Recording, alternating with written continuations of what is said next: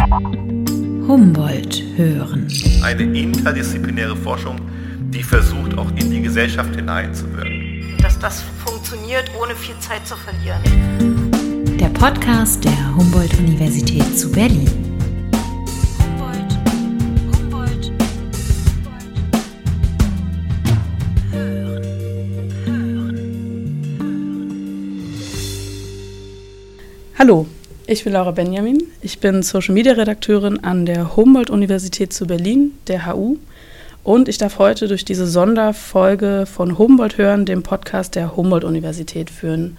Sonderfolge darum, da wir die quasi einschieben zu 30 Jahre Einheit, 30 Jahre Wiedervereinigung an der Humboldt-Universität. Ich freue mich sehr über meinen Gast. Das ist meine Kollegin Katrin Neuhaus. Katrin Neuhaus. Hallo. Hallo. Sie hat an der HU studiert, gearbeitet. Nach einem kurzen Abstecher von zehn Jahren in Lateinamerika ist sie wieder zurück in Berlin. Und was besonders spannend ist, sie ist Mitbegründerin und Chefredakteurin der UNOF, der Unaufgefordert der Studierendenzeitung der Humboldt-Universität. Katrin, sehr schön, dass du hier bist. Ja, ich freue mich auch. Was ich äh, sehr spannend finde, ist, dass du in deiner Studierendenzeit schon sehr engagiert warst, aber du bist es auch heute noch. Du arbeitest an der HU. Was genau machst du da und wie engagierst du dich an der HU? Ich bin im Bereich Wissenschaftskommunikation tätig. Ähm, Ich arbeite als sogenannte Transfermanagerin für eine Forschungsgruppe im Bereich Soziolinguistik. Da geht es um Mehrsprachigkeit und wie Mehrsprachigkeit äh, Grammatiken verändert. Und ähm, ich habe im, im Zuge der Fridays for Future Demonstration äh, haben sich ein paar Forschende ähm, getroffen und sich gefragt, wie können wir denn diese Bewegung unterstützen. Gleichzeitig formierte sich eine Scientists for Future Gruppe ganz lose und äh, wir haben uns überlegt, uns auch einmal in der Woche zu treffen. Und zwar mittwochs in der Mittagspause am, hinteren, am Hintereingang des, zum Hauptgebäude. Ja, und das haben wir eigentlich bis zum Beginn der Corona-bedingten ähm, Maßnahmen so gemacht. Du hast ja ähm, quasi ein, nennen wir es mal ein Baby am Hintereingang des, äh, der Humboldt-Universität. Da hängt die Klimauhr. Was äh, hat es damit auf sich? Ja, also wir haben äh, festgestellt, dass das eine ist, da einmal in der Woche eine Stunde zu stehen, vielleicht mit Transparenten. Ähm, wir haben einfach auch gemerkt, dass wir da nicht sehr viele Leute mit erreichen und haben überlegt, könnten wir vielleicht hier an dieser Stelle, wo wir stehen, auch etwas einrichten, was immer zu sehen ist. Und da wir uns dem Tag näherten, an dem Deutschland äh, voraussichtlich sein CO2-Budget aufgebraucht haben würde, haben wir überlegt, so eine Art Klimauhr einzurichten, also eine Uhr, die, die zuerst, zunächst die Tage rückwärts zählt bis zu diesem Tag. Also das heißt, man ist im Februar ab und zu an dieser Uhr vorbeigekommen, hat gesehen, oh, wir haben bloß noch 18 Tage, 14 Stunden und drei Minuten, bis wir alles verbraucht haben für dieses Jahr. Und das war natürlich sehr früh für Februar. Und ähm, an dem Tag, an dem die Uhr dann auf Null ging, wollten wir eine kleine Veranstaltung machen mit Presse und ähm, äh, Vertretern der Universität und anderer ähm, Umwelt-, äh, Klima, klimabewegten äh, Studierenden und Mitarbeiterinnen. Und das war dann leider schon nicht mehr möglich. Also es war alles geplant, aber es musste dann ausfallen, weil wir uns einfach auch nicht mehr treffen konnten. Das ist natürlich sehr schade. Das, äh, was auch äh, witzig ist, irgendwie, dass diese Stelle nicht nur interessant ist für die wegen der Klimauhr, sondern dass du sch- schon vorher quasi verbunden warst mit der Stelle. Wieso ist das? Ähm, diese Stelle ist einfach äh, mit dem Namen der Studierendenzeitung verknüpft, denn ähm, kann mich erinnern, dass wir bei der, bei der ersten Sitzung noch auf keinen Namen gekommen sind. Und bei der zweiten Sitzung war einfach klar, wir können jetzt nicht immer noch namenlos heißen. Und ähm, da ist mir dieses äh, Schild eingefallen, das am Hintereingang stand, äh, viele von uns sind damals entweder mit dem Fahrrad oder mit der Straßenbahn gekommen und wir sind halt durch diesen Hintereingang reingekommen und dort stand halt dieses Schild äh, Stud Studentenausweis unaufgefordert vorzeigen. Und mich hat dieses unaufgefordert immer total fasziniert, weil ich dachte, so ein kleines Wort, ja, aber es bedeutet halt, wehe, du machst es nicht.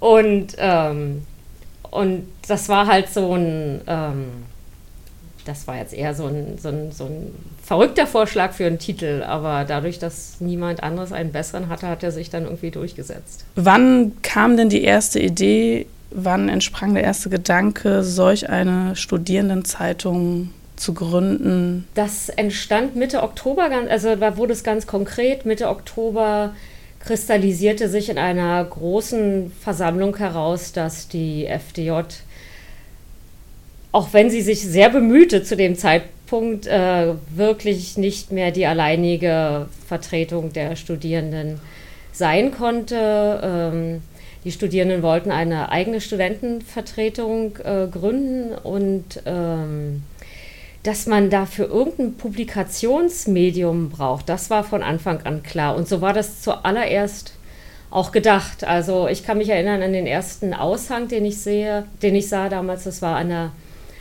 Sektion Germanistik. Die war damals noch ähm, gegenüber vom Pergamonmuseum. Und ähm, da das, das war sozusagen eins der Ergebnisse der ersten Sitzung des, ähm, der, der Studierendenvertretung ähm, dass man irgendein Publikationsorgan braucht. Äh, einfach um die Themen zu besprechen, worum geht es, was wollen wir eigentlich, was wollen wir anders als vorher. Die FDJ hatte ja alle Möglichkeiten der medialen Verbreitung, die wir natürlich nicht hatten. Und wir konnten in den Sitzungen natürlich auch nicht alle erreichen. Und äh, ja, daraufhin habe ich mich halt zu diesem Ort begeben, der da vorgeschlagen war. Eine Privatwohnung im Prenzlauer Berg, wo ich damals auch wohnte.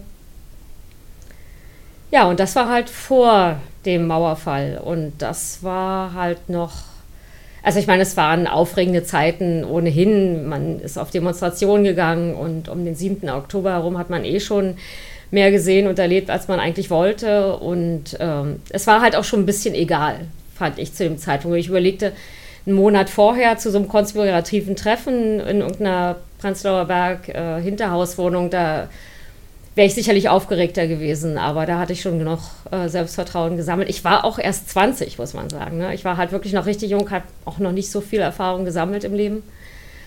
Und ja, trotzdem kann ich mich erinnern, äh, genau, ziemlich genau erinnern an das Gefühl, da die Stufen hochzugehen und zu sagen, was wird das jetzt eigentlich? Das hätte ja auch was ganz anderes sein können. Es hätte ja auch ähm, eine Falle sein können. Das war damals wirklich noch möglich. Ne? Das Apropos erinnern, ähm es gibt immer Ereignisse, an die erinnern sich äh, Personen ganz besonders. Äh, äh, zum Beispiel den Mauerfall am 9. November 1989. Ich saß zum Beispiel, nicht, dass ich mich daran erinnern kann, ich weiß es von meiner Mutter, ich saß bei ihr mit anderthalb Jahren auf dem Schoß äh, vorm Fernseher und wir haben die Pressekonferenz gesehen. Gut, äh, du wirst dich eher erinnern können, was an dem Tag war. Wie lief der bei dir ab?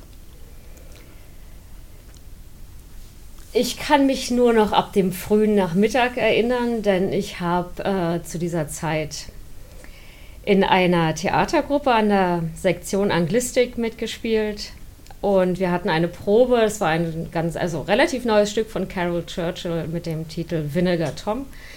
Da ging es um Hexenverfolgung in England im Mittelalter und diese Proben haben mich mehr mitgenommen äh, als alles andere zu diesem Zeitpunkt, sicherlich auch durch die emotionale Situation, aber ich war halt auch diejenige in diesem Theaterstück, die die junge Frau verdächtigt, die ledige junge Frau verdächtigte, eine Hexe zu sein. Also ich war halt die Bäuerin, die sich nichts, das nicht anders erklären konnte.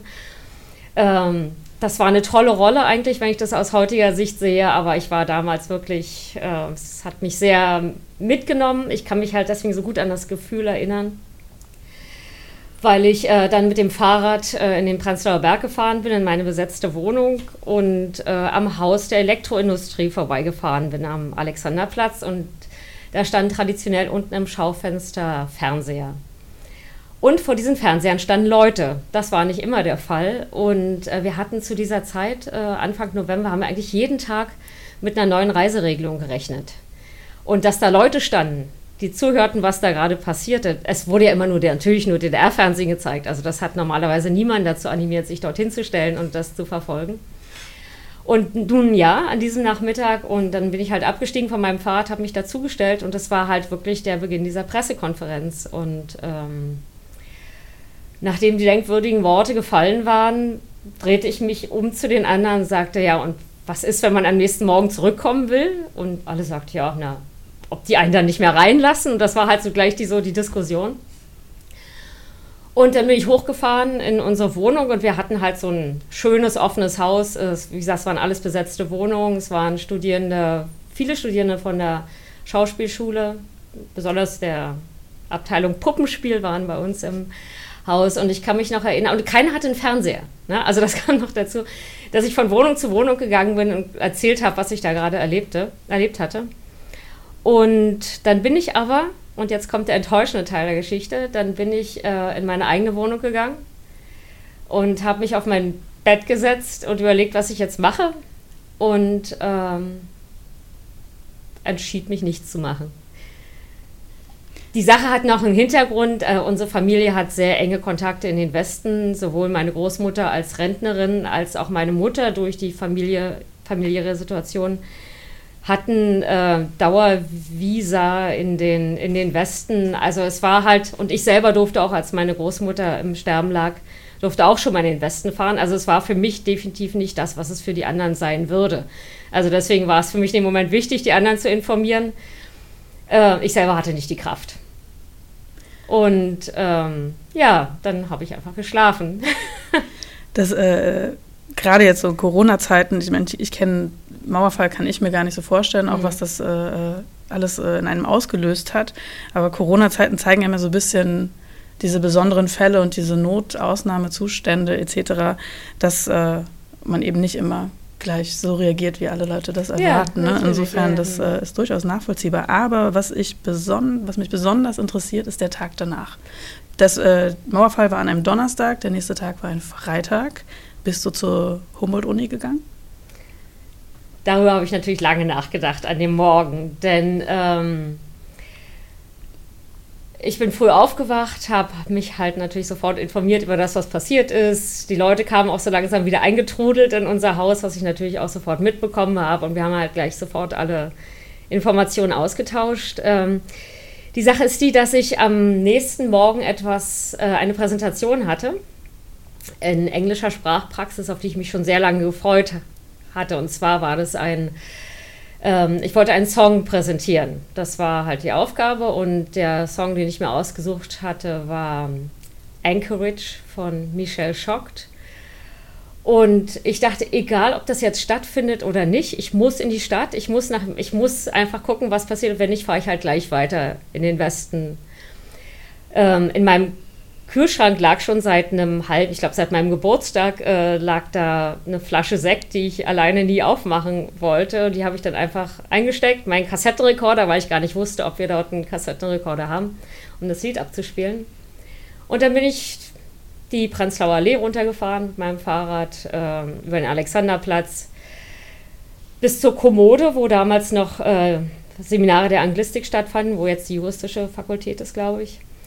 Und äh, es war überall menschenleer. Also es war beziehungsweise anders menschenleer, als es an einem Sonntag gewesen wäre, aber es war halt nicht der übliche ähm, äh, Arbeitsverkehr. Und, äh, und das war, fand ich schon sehr aufregend und eigentlich bin ich wirklich niemandem begegnet, bis ich dann in meinen Seminarraum kam. Und der war fast unverändert. Also es fehlten zwei Leute, die anderen saßen ganz normal da. Ich war halt ein bisschen spät irgendwie und ähm, hielt er meinen Vortrag.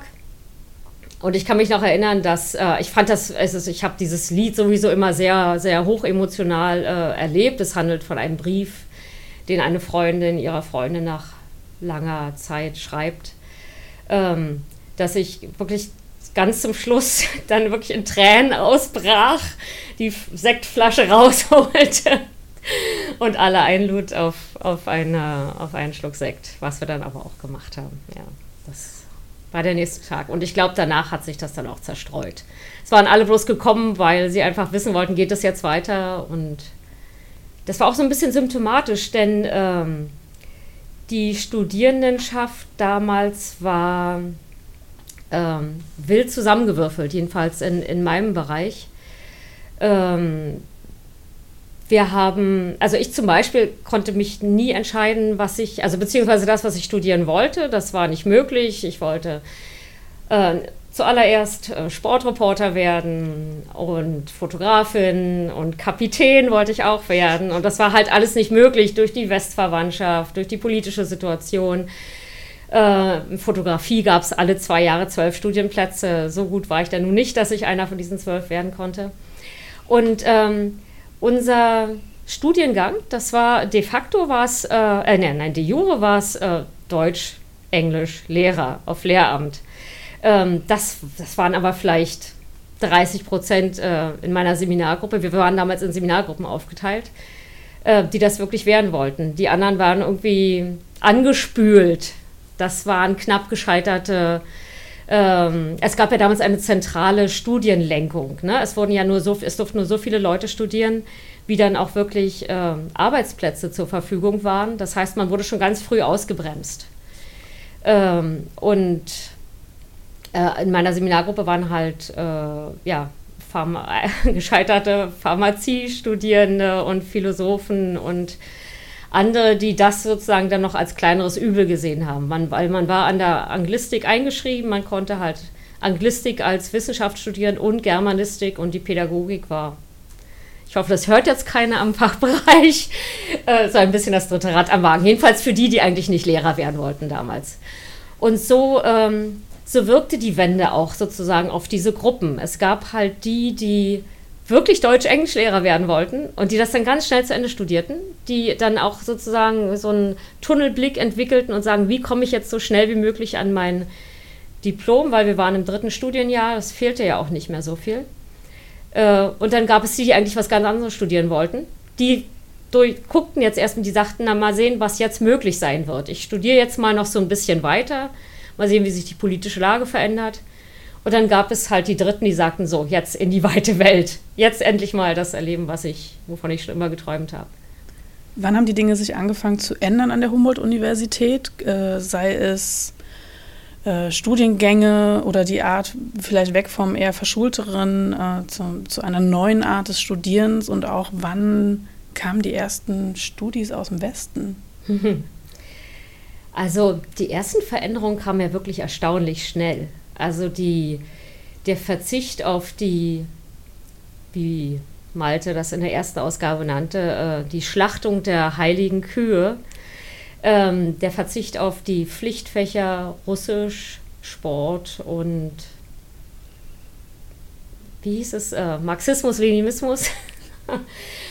oh, verdrängt, ich merke schon. Ähm, das war, das war schon zu Beginn des Semesters. Also das war, das, das kam ziemlich schnell und das war wirklich eine große, große Veränderung für uns alle, denn das waren mindestens drei Stunden pro Woche, die wir, also drei Seminare pro Woche, die jeder machen musste, ähm, ohne jetzt unbedingt damit äh, vom Studium her zu tun zu haben.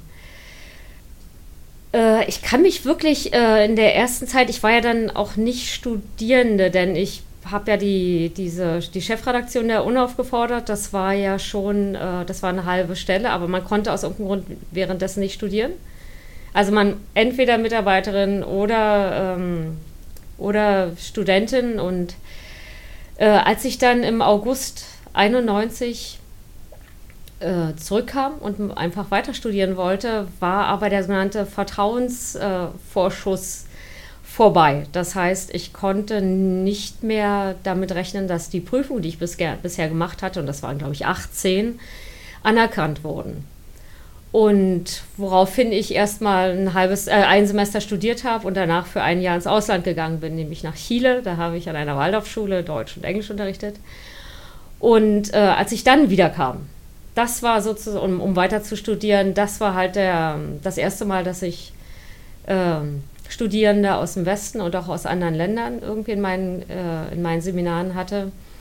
Und ja, natürlich, das war wirklich für mich ein äh, großer Unterschied, denn plötzlich waren in den Seminaren Leute, die das wirklich studieren wollten.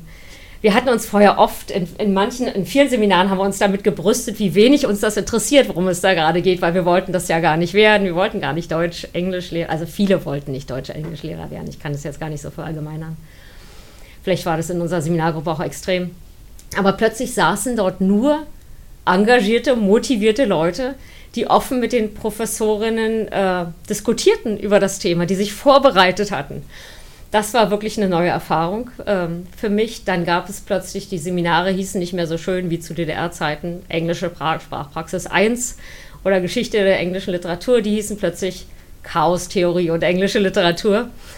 Und das war halt, das war dann plötzlich wirklich spannend, hat mich sehr interessiert, aber ich habe dann auch an der Hochschule der Künste nebenbei noch Fotografie studiert. Also ich hatte mich dann auch schon so langsam auch ein bisschen inhaltlich verabschiedet. Es hat also doch geklappt mit der Fotografie. Du hast eben gemeint, äh, man konnte auf einmal mit den ProfessorInnen diskutieren. Konnte man das davor nicht bei euch? Ja, ich denke, man konnte hauptsächlich deswegen nicht diskutieren, weil man als Studentin oder als Student und Studentin ähm, oft nicht so gut vorbereitet war. Oder also in meinem Fall jedenfalls war das so. Also ich habe dann halt auch wirklich ähm, das Seminargespräch als solches halt auch erst später wahrgenommen. Aber das lag sicherlich an meinem Alter. Also es gab halt auch Leute, die vorher schon älter erfahren waren und äh, sicherlich auch besser vorbereitet waren. Also wo du sicher besser vorbereitet warst, als vielleicht im Seminar war bei den Unaufsitzungen. Wie war es denn, oder wie war die erste Unaufsitzung nach dem Fall der Mauer? Wie habt ihr euch zusammengefunden? Du hast schon von Malte Siebert gesprochen, der hat die quasi mit dir zusammen gegründet. Wie lief das ab? Ähm, es war, wie vielleicht in vielen Redaktionssitzungen bis heute, ähm, von, von einem tiefen Chaos geprägt. Äh, wir hatten Studierende aus sehr vielen äh, Sektionen. Ich kann mich an Physiker erinnern und Mediziner und Mathematiker, glaube ich auch. Äh, Malte und ich mit unserem Germanistik-Hintergrund. Ähm, wir waren, glaube ich, auch die Einzigen, die aus, aus, dem, aus, dem, aus den Geisteswissenschaften kamen. Und äh, es war, es war viel investigativer Journalismus. Leute kamen mit Stories aus der Charité und äh, das war sehr spannend, aber es war halt wirklich sehr, sehr schwierig, ähm, eine, eine, eine, eine Sitzung durchzuführen, in der, so wie, in der schon über eingereichte Texte gesprochen wurde, über neue Texte gesprochen wurde. Es war halt so eine Art Sammelsurium zum Anfang. Aber dadurch, dass wir 14-tägig erschienen, äh, konnten wir auch einfach viel unterbringen. Und wir haben, glaube ich, ganz früh schon mit dieser wirklich aus heutiger Sicht ver total verrückten Kunstmittelseite angefangen.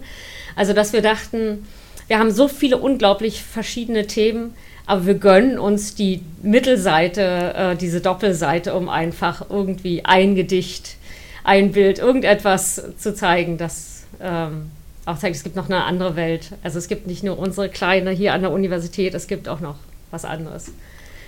Diese Zeitung muss ja auch gedruckt werden, nachdem sie geschrieben wurde. Und es gibt diesen Urban Myth, dass äh, an der HU, dass die Unauf von der TU rübergeschmuggelt werden musste, weil sie hier nicht gedruckt werden konnte. Äh, erinnerst du dich noch daran? Also ich war auf Seiten derer, die äh, bei einer großen Demonstration am 17.11. Äh, im Lustgarten darauf gewartet haben, dass die ankommen ich wusste zu dem Zeitpunkt, also es gab äh, bei der Redaktionssitzung, die diese Ausgabe vorbereitet hatte, gab es verschiedene Lösungsmöglichkeiten für das Problem der Vervielfältigung. Denn wir hatten tatsächlich selber gar keine Möglichkeiten. Drucken konnte man nur mit einem Kontingent, das einem zugewiesen wurde. Ähm, das heißt, mit noch so viel Geld hätte man das in der DDR nicht drucken können, weil man musste einem halt ein Papierkontingent zugewiesen werden. Es gab wohl an der Charité einen Kopierer, von dem irgendjemand wusste, aber da hätte man auch äh, sozusagen, man hätte eine Genehmigung brauchen müssen, um das zu kopieren. Und ähm, nach dem Mauerfall, und wir konnten ja auch nicht kommunizieren miteinander. Ne? Das heißt, also keiner hat, niemand hatte nicht, also niemand von uns hatte ein Haustelefon gehabt. Ähm, das heißt, davon, wie die Zeitung am 17. November dann wirklich zu uns auf die Demo kam, das habe ich dann auch erst danach erfahren, dass nämlich jemand, äh, jemand an der TU kannte, der dann ganz spontan gesagt hat, komm, Und die haben das dann auch gesetzt. Und als ich die Zeitung erst mal in der Hand hielt, ich war wirklich erschrocken von dem professionell, also für mich damals professionell ähm, erscheinenden Äußeren. Und ähm, aber ich kann mich noch sehr erinnern, dass, äh, sehr gut daran erinnern, denn die Leute kamen halt direkt vom, ähm, vom Checkpoint und äh, waren halt noch sehr aufgeregt, denn sie wurden halt, ähm, äh, dann ist, ist ihnen erst äh, an der Grenze aufgefallen, was sie da eigentlich machen. Sie bringen halt ein Druckerzeugnis in die DDR.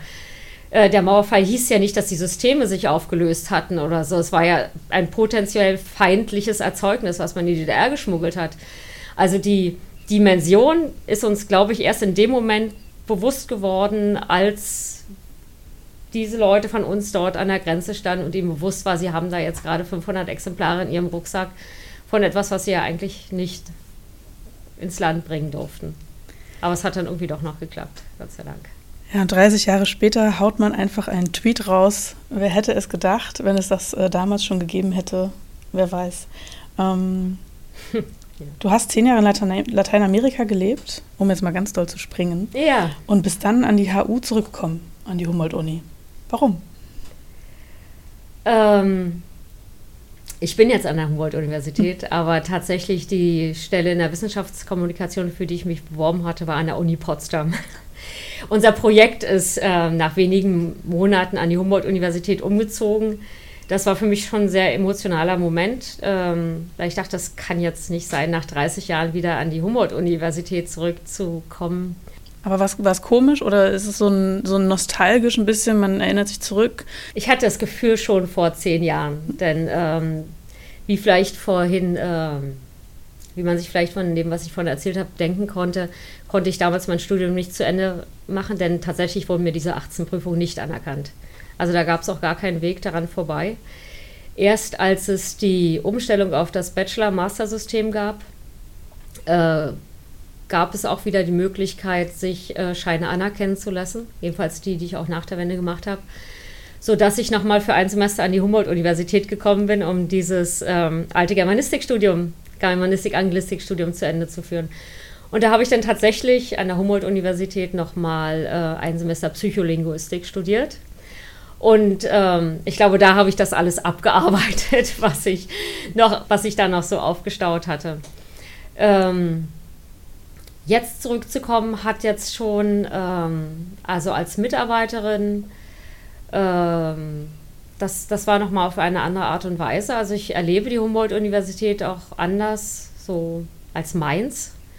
Eher die Leute, die in unserer Forschergruppe sind, äh, viele davon waren ja gar nicht an der Humboldt-Universität vorher und äh, ich komme mir manchmal vor, so wie der Humboldt-Uni-Erklärbär irgendwie und erzähle Geschichten von vor 30 Jahren, wo ich denke, mein Gott, die meisten, die hier in unserer Forschergruppe sind, waren damals noch gar nicht geboren. Wo ist die Zeit geblieben?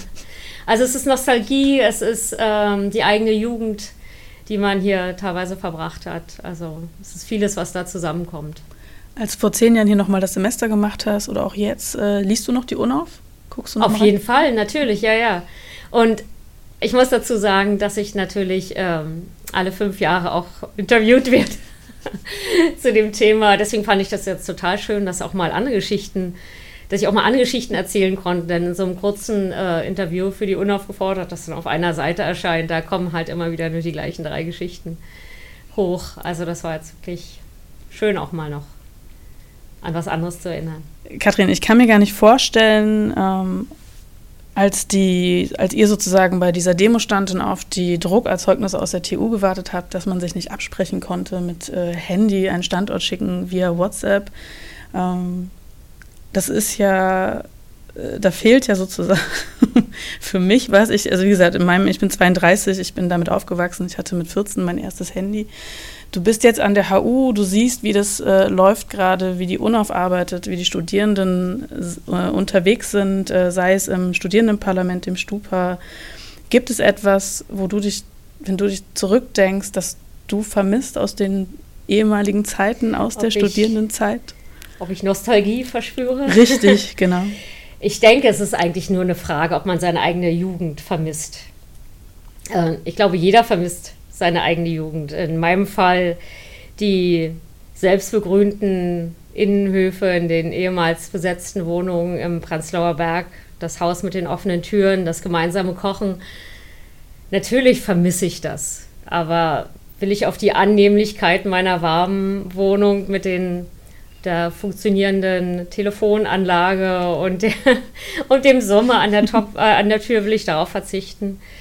Nein, das Leben hat sich geändert. Es gibt viele Sachen, an die ich mich wirklich sehr gerne erinnere. Und wir hatten wirklich das Geschenk, an einem großen Ereignis teilzunehmen. Dafür werde ich immer dankbar sein. Und, äh,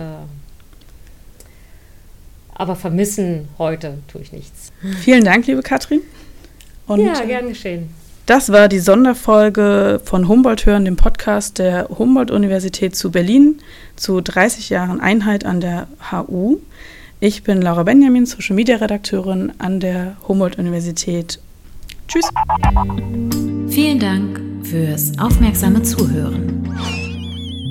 Bis zum nächsten Mal. Humboldt hören. Der Podcast der Humboldt-Universität zu Berlin.